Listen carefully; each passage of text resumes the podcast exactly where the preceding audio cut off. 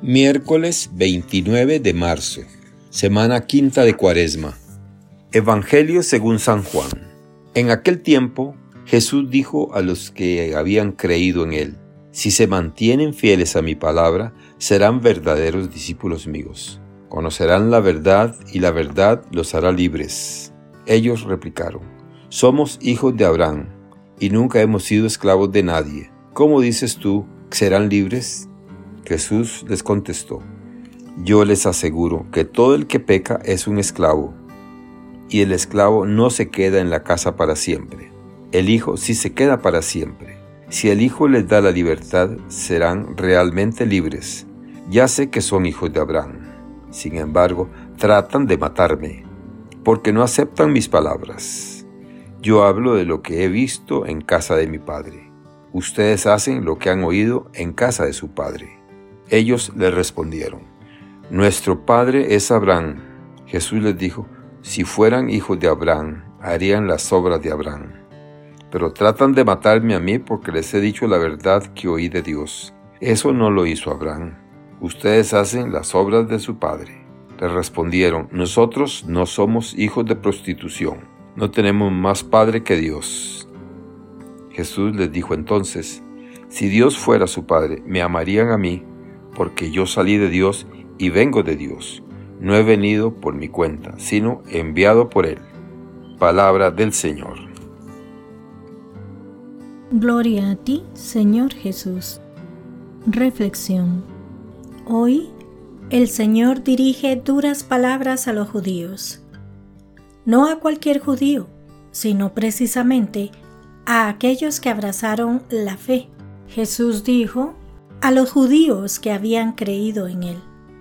Sin duda, este diálogo de Jesús refleja el inicio de aquellas dificultades causadas por los cristianos judaizantes en la primera hora de la iglesia.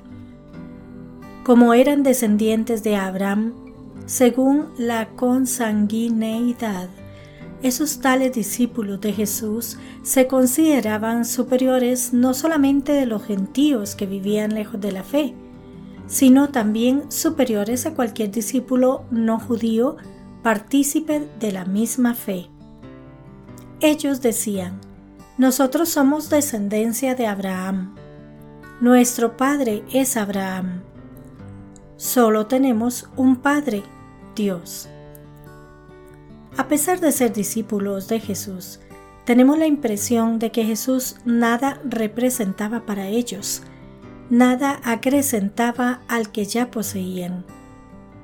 Pero es ahí donde se encuentra el gran error de todos ellos. Los verdaderos hijos no son los descendientes según la consanguineidad, sino los herederos de la promesa, o sea, aquellos que creen, sin la fe en Jesús no es posible que alguien alcance la promesa de Abraham. Por tanto, entre los discípulos no hay judío o griego, no hay esclavo o libre, no hay hombre o mujer, porque todos son hermanos por el bautismo.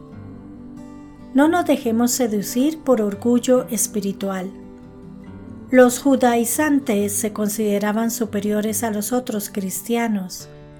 No es necesario hablar aquí de los hermanos separados. Pero pensemos en nosotros mismos.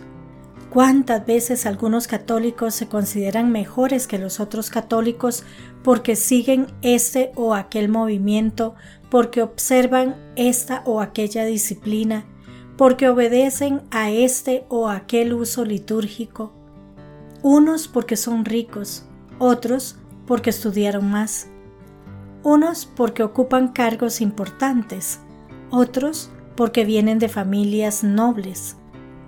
Quisiera que cada uno de vosotros sintiera la alegría de ser cristiano.